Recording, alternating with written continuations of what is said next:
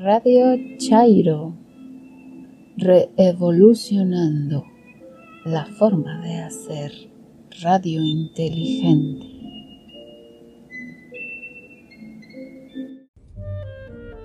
Hola, ¿qué tal amigos y escuchas del podcast de Radio Chairo? Sean todos bienvenidos a esta su emisión semanal correspondiente al día lunes 17 de febrero de 2020.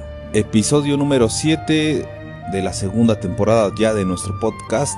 Como siempre agradecemos sus comentarios y sugerencias en arroba Radio Chairo en Twitter. Por favor, eh, ayúdanos a difundir este proyecto. Comenta, disfruta y ojalá en algún momento si quisieras participar, esta es una plataforma abierta para la libre difusión de ideas. En esta ocasión, nuestro podcast tiene como temática principal, desgraciadamente, un tema que está siendo cada día más frecuente, no solo en México, en el mundo y sobre todo cabe resaltar en Latinoamérica. Y estoy hablando del feminicidio y este terrible caso que ha sacudido al país y que ha sido noticia en el mundo entero por la crudeza del crimen. Eh, condenamos desde Radio Chairo todo acto de violencia hacia la mujer y que nosotros quepa la prudencia de no difundir imágenes de este hecho que mancillan aún más la memoria de Ingrid. En la opinión de Alejandro Cardiel, nos hablará acerca del feminicidio.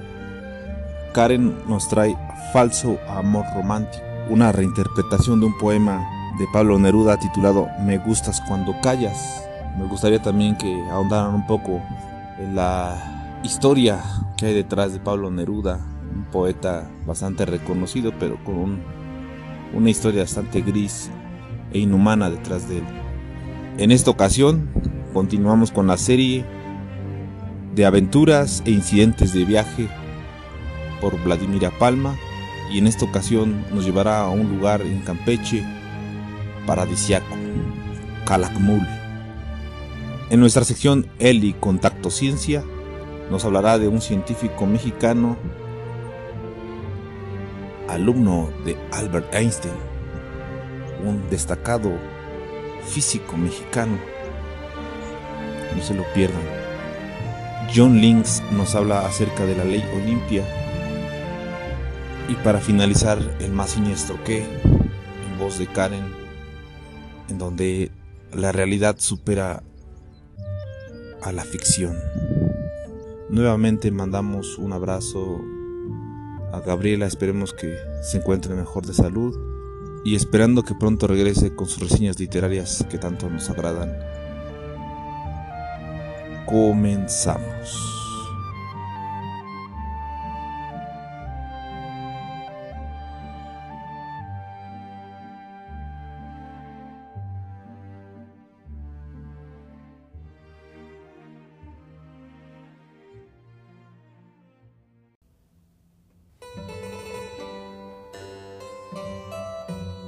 Lunes 17 de febrero de 2020. Buenos días, buenas tardes, buenas noches, amigos de Radio Chairo. Mi nombre es Alejandro Cardiel y pueden encontrarme en Twitter como arroba AlexCardielS. De un sistema de prohibiciones puedes deducir cómo es una sociedad en su cotidiano vivir.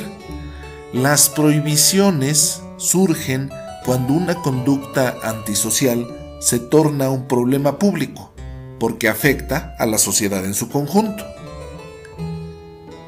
Si una persona acusa a otra de homicidio y no puede probarlo, el acusador será condenado a muerte. Si una persona acusa a otra de brujería y no puede probarlo, el acusador será condenado a muerte. Si una persona presenta falso testimonio y no puede probar lo que ha dicho, el acusador será condenado a muerte. Si una persona roba a un niño, será castigado con la muerte. La máxima de ojo por ojo, diente por diente, mano por mano, pie por pie, nos acerca mucho al cotidiano de la antigua Mesopotamia. ¿Cuántos asesinatos tuvo que haber para que tuviera que legislarse al respecto y regular a la sociedad amenazándola con castigos divinos y corporales? No matarás, no robarás, no violarás ni desearás a la mujer de tu prójimo, nos dan una idea de cómo vivía el llamado pueblo elegido en su cotidiano. Si vas a viajar a un país que no conoces, revisa sus leyes y podrás tener una imagen bastante vívida de su cotidiano, de su diario axonear, de su diario omitir. En estos días, México ha sido nota a nivel internacional por el feminicidio de Ingrid Escamilla. Ella ha sido la imagen misma de la violencia que han sufrido muchas de las mujeres en nuestro país.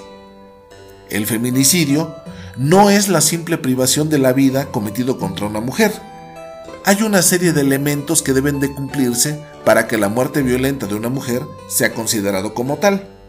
A saber, que la víctima presente signos de violencia sexual de cualquier tipo, que se le hayan infringido mutilaciones infamantes o degradantes previo o posterior al asesinato, que haya existido una relación sentimental o de confianza entre la víctima y el agresor, que el cuerpo de la víctima haya sido expuesto en un lugar público, entre otros. En México, como en otros países, el problema no es la falta de leyes, sino un poder judicial en franca decadencia, con altos niveles de corrupción y la consecuente impunidad que esto conlleva. No es con más leyes ni con más prohibiciones como se va a resolver el problema de los feminicidios. No porque no es un problema legal, es un problema estructural que tiene que sacudir los cimientos mismos de nuestra sociedad. ¿Dónde están los antropólogos? ¿Dónde los sociólogos? Los filósofos, los sociólogos. ¿Dónde los comunicadores y líderes de opinión? ¿Dónde están las madres y las abuelas? ¿Dónde los padres y los abuelos? ¿Dónde están los jóvenes manifestándose en contra de la violencia toda y en particular de la violencia machista? ¿Requerimos ayuda de ONU Mujeres o de otros organismos internacionales? ¿Cómo han combatido el feminicidio en otros países? ¿Qué experiencias internacionales podemos tomar como referentes? ¿Requerimos tribunales especiales para juzgar todos los crímenes de odio, incluidos los feminicidios? Hoy por hoy, en México, seguimos viendo el feminicidio como un problema legal o que debe ser resuelto por las autoridades. Sin embargo, desde mi perspectiva, tiene que ver con algo mucho más amplio que la simple aplicación de leyes más duras o drásticas.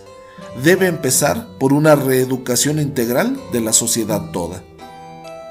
Hemos estado tanto tiempo sumergidos en la vorágine de violencia sistematizada que no nos percatamos de la violencia cotidiana hasta que casos como el de Ingrid Escamilla nos sacuden del letargo.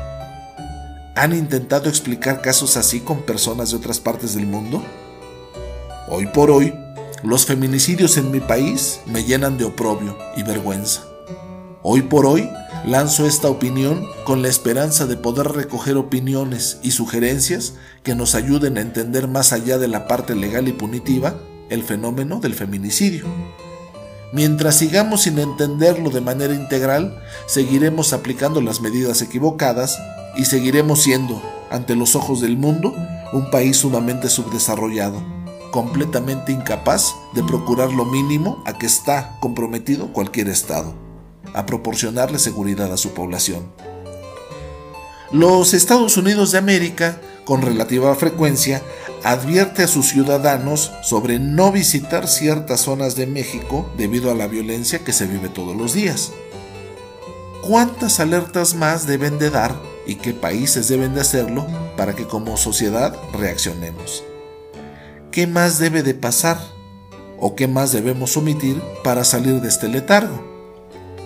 Si desde el extranjero revisan nuestras leyes, esto es, nuestro diario vivir, nuestro diario omitir, nuestro cotidiano, ¿qué es lo que van a ver? La vergüenza como motor de cambio, la aceptación como parte de un proceso largo y complejo. ¿De la mano de quién? ¿Requerimos ayuda externa? Pidámosla ya.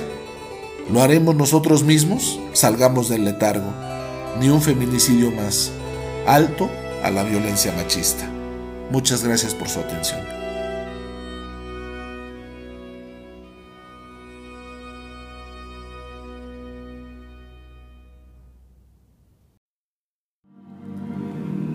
Reinterpretación.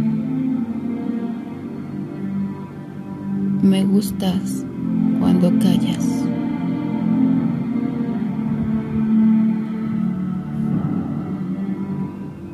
Me gustas cuando callas, porque estás como ausente y te tengo en silencio, expectante. Mientras hablas, te ignoro y te llamo loca, y tus ojos me evitan, parecen temerme, y con un grito te callo la boca. Como todas las cosas son mías, también me perteneces y tu alma, hermosa y delicada, eres mía, aunque tu brillo se haya apagado.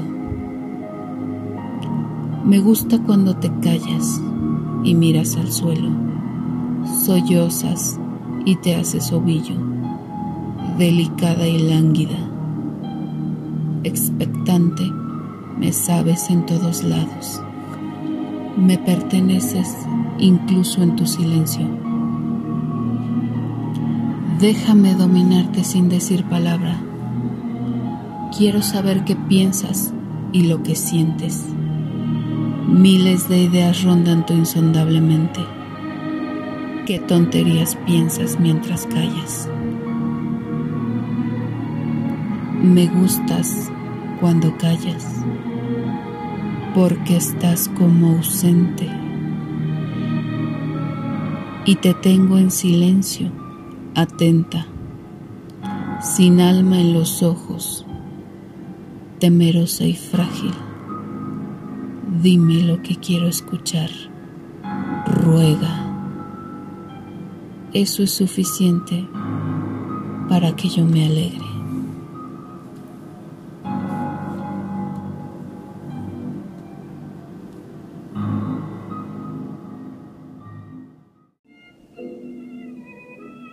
Radio Chairo, reevolucionando la forma de hacer radio inteligente.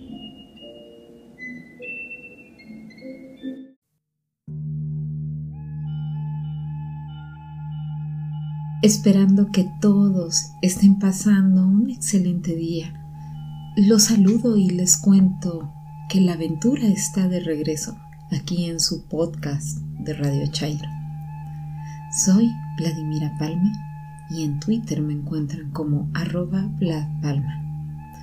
Los invito nuevamente a que nos perdamos en la selva y viajemos a uno de los tesoros del actual estado de Campeche, la ciudad maya capital del reino de la serpiente y que tuvo el nombre de Ushtetun posteriormente bautizada por su descubridor como Calakmul.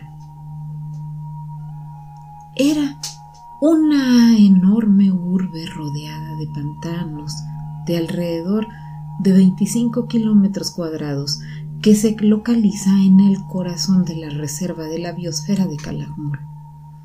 Su época de mayor esplendor fue del 435 al 692 después de Cristo, cuando este imperio militarista fue derrotado por su eterno rival, Tikal. Estuvo gobernada por la poderosa dinastía de los Khan o cabeza de serpiente, como los investigadores han podido leer en sus más de 100 estelas. Las excavaciones realizadas en el sitio han dado cuenta de la complejidad social de los mayas, su religión, la guerra, la economía, la historia de los gobernantes y, por supuesto, de la vida cotidiana. El primer explorador que dio a conocer esta urbe al mundo fue el biólogo Cyrus Longworth Lundell, quien en 1931 trabajaba para una compañía chiclera. La aventura la inició el 28 de septiembre de ese año, cuando dejó la ciudad de Campeche para viajar al puerto de Champotón. De ahí desplazarse hasta Canasayab para después internarse hacia un campamento chiclero conocido como la Tuxpeña. Lundell relató que después de recuperarse del largo viaje, dio inicio a sus exploraciones, rodeado de chicleros, mulas cargadas de la goma, nuevas plantas para la ciencia e historias de ruinas, las cuales narró y de las que les presentaré sus palabras a continuación. Los chicleros son indios mayas que van a la selva a recolectar goma del árbol de chico zapote. El chiclero permanece en la selva durante la época de lluvias de junio a febrero viviendo en condiciones precarias y con poca comida. Es independiente, arrogante y fatalista. En la selva lucha contra la naturaleza, está en constante peligro de muerte, ya sea por una caída de los árboles cuando los trepa o por la mordida de una serpiente venenosa. No obstante que muchos mayas modernos son chicleros, la mayoría se dedican a la agricultura. Viven en pequeños y aislados pueblos en medio de la selva de forma muy similar en muchos aspectos a la de sus ancestros. Aislados, esta gente mantiene sus costumbres, disfrutan de numerosas fiestas, beben una bebida elaborada con miel y llevan una vida feliz, tranquila y sin preocupaciones. Poco después de llegar a la Tuxpeña empecé a preguntar sobre las ruinas. Cada chiclero tenía una historia diferente, pero todos coincidían en que se podían encontrar grandes ruinas al este y al sur. El llegar a esas ruinas implicaba un largo y peligroso viaje por la jungla. Durante tres meses esperé, estudié y escuché, y entonces la oportunidad llegó. El 27 de diciembre, el grillo, quien era mi guía, y yo empezamos el tan esperado viaje a las ruinas inexploradas. Desde la Tuxpeña fuimos al río Desempeño, abriéndonos paso por un antiguo y cerrado sendero. En el río Desempeño seguimos por un camino que se dirigía al sur a través de Sequelar, región boscosa con lluvias limitadas y sin agua en la superficie, que cubre cinco mil millas cuadradas en el corazón de la península. Al atardecer de un día después de un difícil viaje atravesando pantanos y malos terrenos, llegamos a Central Buenfil, el centro de la producción del chicle de don Francisco Buenfil. En este lugar, el administrador, don Manuel Oscorno, nos platicó de las ruinas cercanas. El 29 de diciembre, al amanecer, nos dirigimos a esas ruinas hacia el sureste, siguiendo un estrecho y fangoso sendero chiclero. Pronto vimos huellas de antiguas habitaciones y después de recorrer unas diez millas llegamos a montículos rectangulares y piramidales a las tres y media de la tarde en un sendero frente a mí. Observé un enorme monolito esculpido.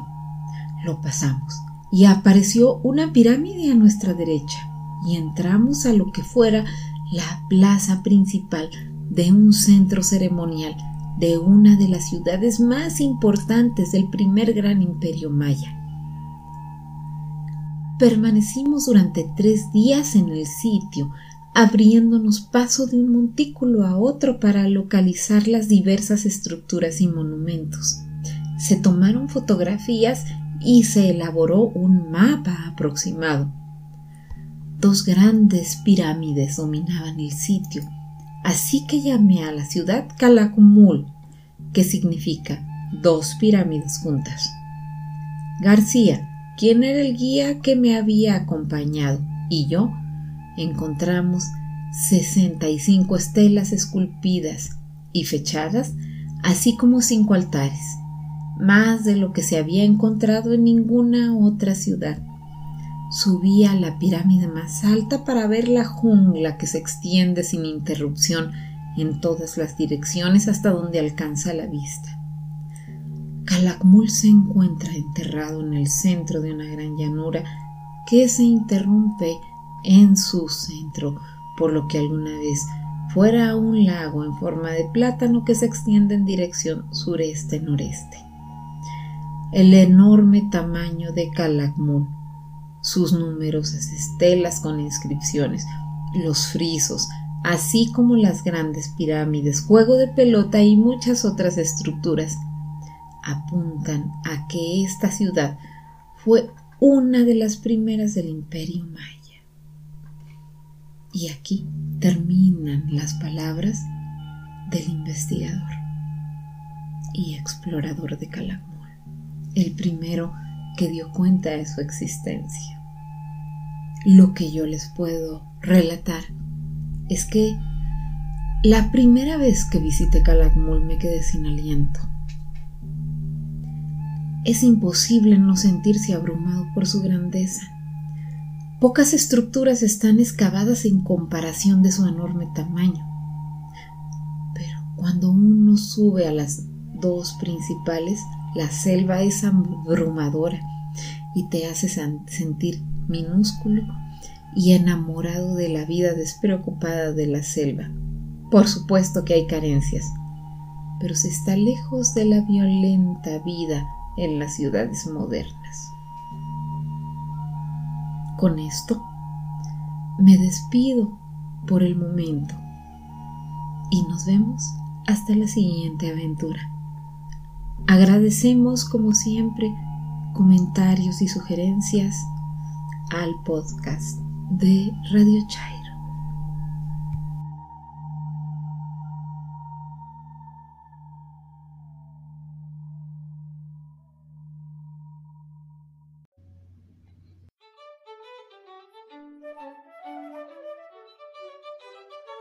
Hola, bienvenidos a Eli Contacto Ciencia. Hoy vamos a hablar sobre un mexicano que fue estudiante de Albert Einstein. En la cápsula pasada hablamos sobre divulgación de la ciencia. Entonces, vamos a introducirnos más a la ciencia mexicana. Hubo un científico mexicano que cautivó al mundo por completo sobre rayos cósmicos. Hemos llegado a enterarnos de los rayos cósmicos gracias a la popularidad que hubo en los cómics de los Cuatro Fantásticos. Estos personajes de ficción que viajaron al espacio en una nave de prueba en donde inesperadamente son bombardeados por una ráfaga de rayos cósmicos salvándose del milagro y minutos después mostraban que habían desarrollado poderes. El líder de los superhéroes tenía el poder de estirarse, la chica de volverse invisible, otro hombre tenía el poder de transformar su cuerpo en roca. Y el más joven se volvió una antorcha humana. Suena descabellado y fantástico en ese mundo imaginario, mientras que en la vida real a la Tierra le toca su buena dosis de rayos todos los días. Por ejemplo, los UV, que son los rayos ultravioleta, los rayos gamma, las ondas de radio y por supuesto los rayos cósmicos que fueron descubiertas hace más de 100 años por un joven curioso llamado Victor Hess. Estos rayos cósmicos están formados de muchísimas partículas cargadas. Son de un tamaño subatómico por lo que no se pueden ver a simple vista, además de que viajan a una velocidad muy cercana a la de la luz. Y mientras todas las partículas viajan, se pueden encontrar entre ellas todos los elementos de la tabla periódica. Posteriormente lo que llega a nosotros es la radiación, la emisión luminosa térmica o de energía que producen algunos cuerpos en el espacio. Para darnos una idea de qué tanta energía tienen los rayos cósmicos, los podemos comparar con el acelerador de partículas más potente del mundo, el gran colisionador de hadrones, y aún así los rayos cósmicos lo superan por mucho. Es impresionante. Los humanos somos casi insignificantes en el universo, pero muy afortunados por existir. Los rayos cósmicos tienen altas y bajas energías. Las altas vienen de explosiones de grandes eventos como supernovas y las de bajas energías vienen de objetos cercanos como el Sol. Hasta la fecha se sabe muy poco sobre los rayos cósmicos. Requerimos científicos que se dedican a estudiarlos. Pero fueron muy estudiados por un mexicano que se postulaba para ingeniero en su juventud. Su padre fue abogado en el periodo presidencial de Benito Juárez y Porfirio Díaz. La ciencia en México se ha dado muy espaciada y se mantiene viva por la curiosidad y la pasión de sus investigadores. Curiosidad como la que tuvo Manuel Sandoval Vallarta, cuya vida de estudiante era ir corriendo a clases mientras cerca de él pasaban ráfagas de balas sin importar que hubiera revolución. En ese momento existía la vocación de enseñar pese a las dificultades del momento histórico. Los jóvenes tenían ganas de aprender, pese a que podían morir bajo las balas. La educación estaba en primer lugar siempre. Era su prioridad. El trabajo de los rayos cósmicos no se desarrollaría sino hasta tiempo después, pues el joven investigador tenía que estudiar y comenzó por física que era la primera materia que llamaba más su atención. Cabe mencionar que en ese momento la física en México no era una materia tan estudiada, por lo que tuvo que salir al extranjero. Manuel estudió en el MIT y posteriormente por empeño y perseverancia en sus trabajos, logró una beca para ir a estudiar a Alemania, en donde tendría lo mejor, a los mejores profesores de física, entre ellos Albert Einstein, quien impartió la clase de relatividad, Planck, teoría electromagnética, y Rodinger, clases de mecánica cuántica. Manuel estaba en la época del gran cambio de las ciencias, la física moderna y los estudios sobre la física cuántica. Cuando Manuel terminó sus estudios, se dedicó a dar clases en el MIT y tuvo como alumno de la materia de electromagnetismo a Richard Feynman, quien más adelante ganaría un premio Nobel a razón por la cual Manuel hablaba con mucho orgullo de su alumno Richard Feynman. Entre las clases que impartía y sus investigaciones, llegó el día inesperado. Determinó la naturaleza de los rayos cósmicos, que para ese entonces era un gran descubrimiento Años más tarde, trabajando con el gran científico Lemaitre, formularon y desarrollaron la teoría de los efectos geomagnéticos de los rayos cósmicos. Con este trabajo, Manuel Sandoval estuvo en la mira de todo el mundo. Se hablaba de él en cada país. Tanto era así que fue nominado al Premio Nobel de Física para México. México estaba a un paso de ganar ese mismo premio de física. El Nobel es como el Oscar de los científicos, aunque parezca una mala analogía. Manuel Sandoval se dio cuenta que los rayos cósmicos viajaban más hacia los polos que hacia el ecuador. Y cuando se le emiten miles de cantidades de materia, esta no llega en forma de gas. El dato que comentaría después es que los rayos cósmicos no llegan en línea recta, sino que se desvían. Las auroras boreales, esas hermosas luces de la noche en, el norte, son formadas por la radiación cósmica de estas llenas de colores y que hemos visto en diversas fotografías. ¿Quién no quiere ir a ver auroras boreales? Yo encantada. El saber sobre los rayos cósmicos nos da oportunidad de mejorar y proteger las telecomunicaciones, pues estas dañan, con eventos muy fuertes, todo lo que sería el manejo de satélites. También se puede erosionar los paneles solares de los satélites y en la naturaleza ya sabemos lo que originan, las auroras boreales. Manuel Sandoval Vallarta, un gran científico mexicano que le debemos muchos estudios sobre el cielo y motivación para los jóvenes que quieren dedicarse a la ciencia. No importa si hay guerra, no importa si hay escasez de agua o de alimentos, pero su prioridad era llenar su curiosidad, su pasión por la ciencia. Esto es Eli Contacto Ciencia. me pueden encontrar como arroba guerra.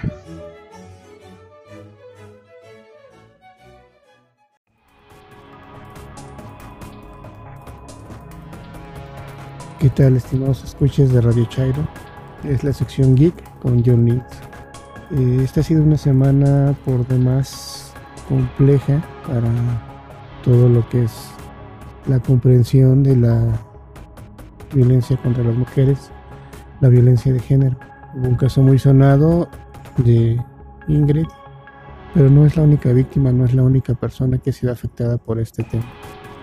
Quiero empezar la cápsula. Eh, en honor a todas estas víctimas que no son vistas, que no son tomadas en cuenta siempre, que no conocemos pero que existen, con un minuto de silencio.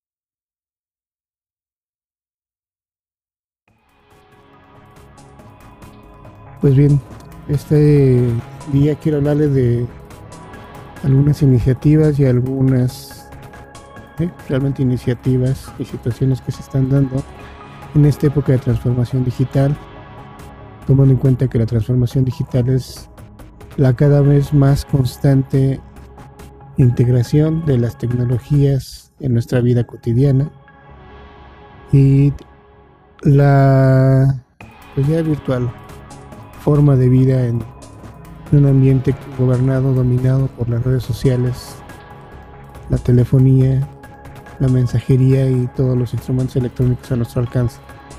Una de estas cosas que se dio desde hace mucho tiempo, que en 2014 con una chica que se llama Olimpia, es la violencia digital, la porno venganza que le llaman también en algunos lados donde existe chantaje, difusión, robo de información personal íntima o difusión sin autorización previa de la persona. Una chica llamada Olimpia en Puebla fue víctima de esto. Se hizo viral y fue victimizada, como muchas personas lo han experimentado en estos días, como les comentaba, de transformación digital. Ella hizo una iniciativa con algunas gentes que habían pasado por lo mismo y se dio la ley Olimpia, Olimpia, perdón. Esa define la violencia digital. La violencia digital la define como actos de acoso, hostigamiento, amenazas, vulneración de datos e información privada. También difusión del contenido sexual, fotos, video o audios, sin consentimiento de la persona a través de redes sociales, lo que provoca un atentado a su integridad, libertad, la vida privada o vulnere algún derecho humano de las mujeres.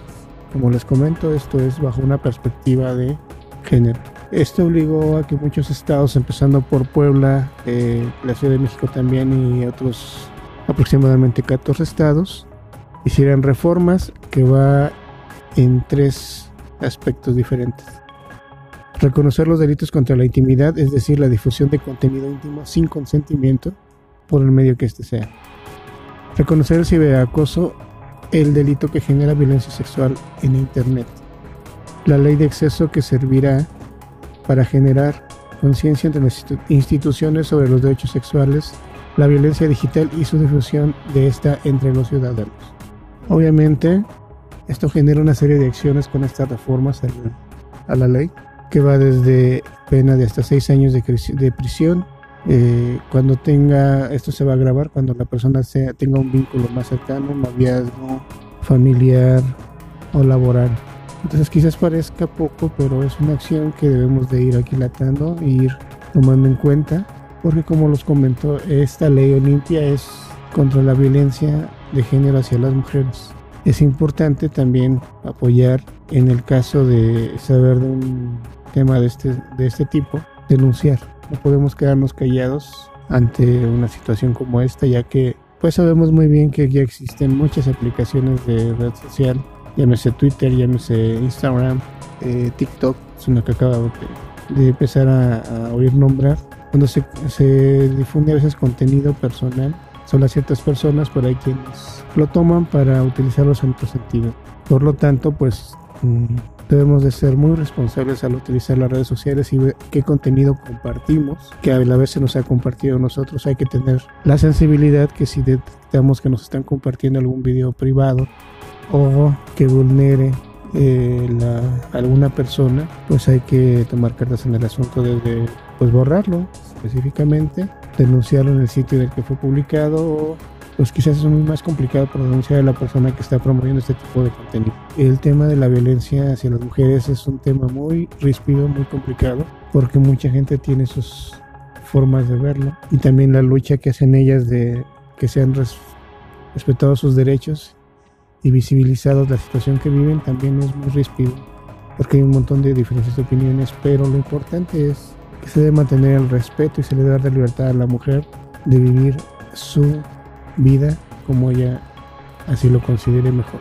Y si en algún momento vemos alguna situación que la ponga en riesgo, platicar, apoyar y denunciar. Y hablando sobre la protección y la denuncia, también el siguiente tema que les quiero comentar es que a partir del año pasado se está creando en la Ciudad de México a través del gobierno de la Ciudad de México la, la recién creada Fiscalía y la Agencia Digital Innovación de la Ciudad de México, lo que se llaman senderos seguros, que consiste básicamente en que ciertas áreas de la ciudad van a ustedes a encontrar unos botones como de pánico en algunos postes con una cámara y que están ligados a el centro de control C4, C5, perdón, es el C5 en la Ciudad de México, que va a ayudar a que cuando se presione este botón, pues se, tenga una respuesta más rápida en caso de algún tema de violencia contra las mujeres, de robo, acoso, etcétera. Es importante mencionar que debemos de tener esa conciencia también de tener eh, confianza en la autoridad, por lo menos en el sentido de que pues, se va a atender un poco más rápido una denuncia a través de esto y de que eh, debemos procurar que la ciudad y en general todo el, ambiente del país se vaya haciendo más seguro hacia la mujer, que no se siente insegura por el simple hecho de ser mujer. Adicionalmente les había platicado la aplicación Ciudad de México, perdón que les hablo solamente de Ciudad de México, pero no conozco algunas otras iniciativas en otros estados que supongo yo que la sabrá. Pero en la aplicación Ciudad de México también existe un botón de, llamémoslo así, de pánico, que inmediatamente va a mandar un aviso de localización a las autoridades, va a mandar una alerta especial y también me parece que tiene configurada para avisar a algunas personas cercanas. Yo les recomiendo que lo instalen y cuando veamos alguna situación de violencia, de agresión, de peligro, pues lo utilicemos y demos acompañamiento a la denuncia con las autoridades, ya que no se olvide. Y no olvidemos también seguir a todas aquellas eh, mujeres que están defendiendo a todas las víctimas de estas situaciones que ayudan a visibilizar su caso a través de redes sociales, pero también a través de las autoridades, a través de colectivos que dan seguimiento, apoyo y búsqueda en caso, por ejemplo, de secuestro o desaparición forzada. Por hoy es mi cápsula, quizás no está ligada a la tecnología, pero es un tema que me llamó la atención para tratar el día de hoy. Tengan una excelente jornada y no olvidemos a aquellos que por su situación no pueden expresarse.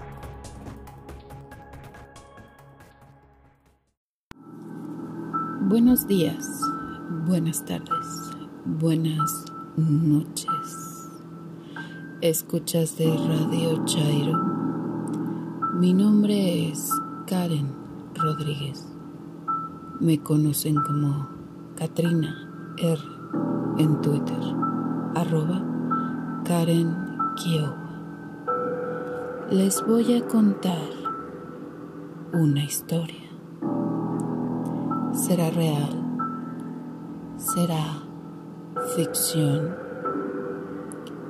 Júzgala tú.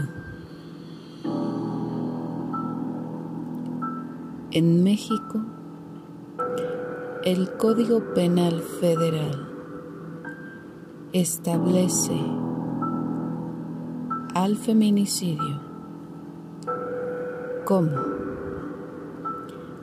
artículo 325 comete el delito de feminicidio quien prive de la vida a una mujer por razones de género se considera que existen razones de género cuando ocurra alguna de las siguientes circunstancias. 1. La víctima presente signos de violencia sexual de cualquier tipo. 2.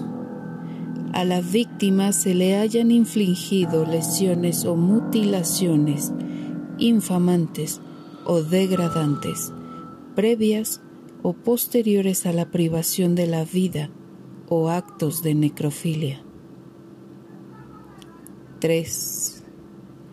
Existan antecedentes o datos de cualquier tipo de violencia en el ámbito familiar, laboral o escolar del sujeto activo en contra de la víctima. 4 haya existido entre el activo y la víctima una relación sentimental, afectiva o de confianza. 5. Existan datos que establezcan que hubo amenazas relacionadas con el hecho delictuoso, acoso o lesiones del sujeto activo en contra de la víctima. 6. La víctima haya sido incomunicada cualquiera que sea el tipo previo a la privación de la vida. 7. El cuerpo de la víctima sea expuesto o exhibido en un lugar público. A quien cometa el delito de feminicidio se le impondrán de 40 a 60 años de prisión y de 500 a 1000 días de multa. Además de las sanciones descritas en el presente artículo, el sujeto activo perderá todos los derechos con relación a la víctima, incluidos los de carácter sucesorio. En caso de que no se acredite el feminicidio, se aplicarán las reglas del homicidio. Agravantes. Al servidor público que retarde o entorpezca maliciosamente o por negligencia la procuración o administración de justicia, se le impondrá pena de prisión de 3 a 8 años y de 500 a 1500 días de multa. Además, será destituido e inhabilitado de 3 a 10 años para desempeñar otro empleo, cargo o comisión públicos.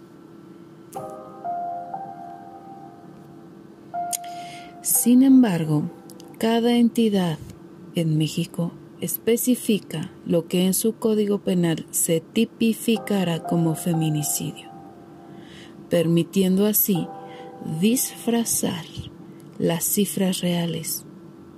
Por ejemplo, si una mujer es encontrada ahorcada, atada de pies y manos, la fiscalía decide que fue suicidio, entonces nadie investiga nada, aún cuando haya un historial de violencia de género. Caso Mariana Lima, Chimalhuacán.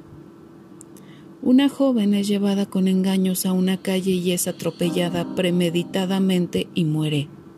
La fiscalía lo tipifica como accidental, cuando el que conducía era su exnovio, al que terminó y con quien no deseaba volver. Caso Betania Nayeli, 17 años, Monterrey. Una joven es secuestrada saliendo de su casa. Se le busca incansablemente en redes sociales porque la fiscalía no activa protocolo Amber y al día siguiente es encontrada tirada al borde de un canal con huellas de tortura y asfixia. El caso se clasifica como secuestro y homicidio. Caso Fátima, 15 años. Ciudad de México. ¿Qué se demanda a las autoridades en sentido políticamente correcto? Se exhorta a los gobiernos estatales, fiscalías y procuradurías y el gobierno federal a realizar investigaciones eficaces para desarticular las bandas criminales que acaban con la vida de muchas mujeres. Crear e implementar un protocolo de investigación policial, pericial y ministerial para feminicidios acabar con la impunidad en las investigaciones y que la Comisión Nacional para Prevenir y Erradicar la Violencia contra las Mujeres dé a conocer cuáles son los estatus de los 20 alertas de violencia de género decretadas en el país. Además, de clarificar la cifra real de feminicidios y con ello visibilizar el número real de huérfanos del feminicidio. En sentido real, ¿qué se le pide a la autoridad? Que detenga la violencia desde las instituciones que impiden el trabajo de activistas, que apoye a las madres que buscan a sus hijas y abuelas que se hacen cargo de más de 3.000 huérfanos y en pobreza. Amigos, escuchas de Radio Chairo, cuántas ganas me dan de ir a incendiar la puerta de Palacio Nacional.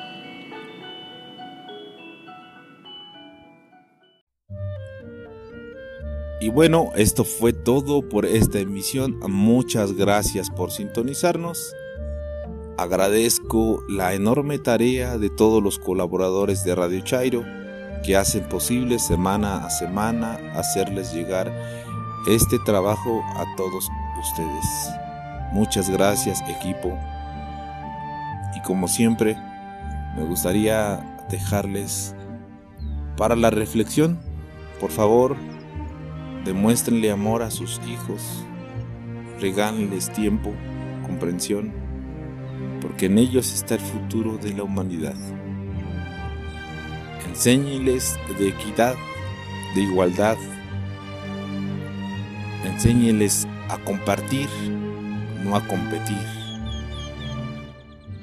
Y como siempre, hagan el amor y no la guerra, hermanos. Hasta la próxima.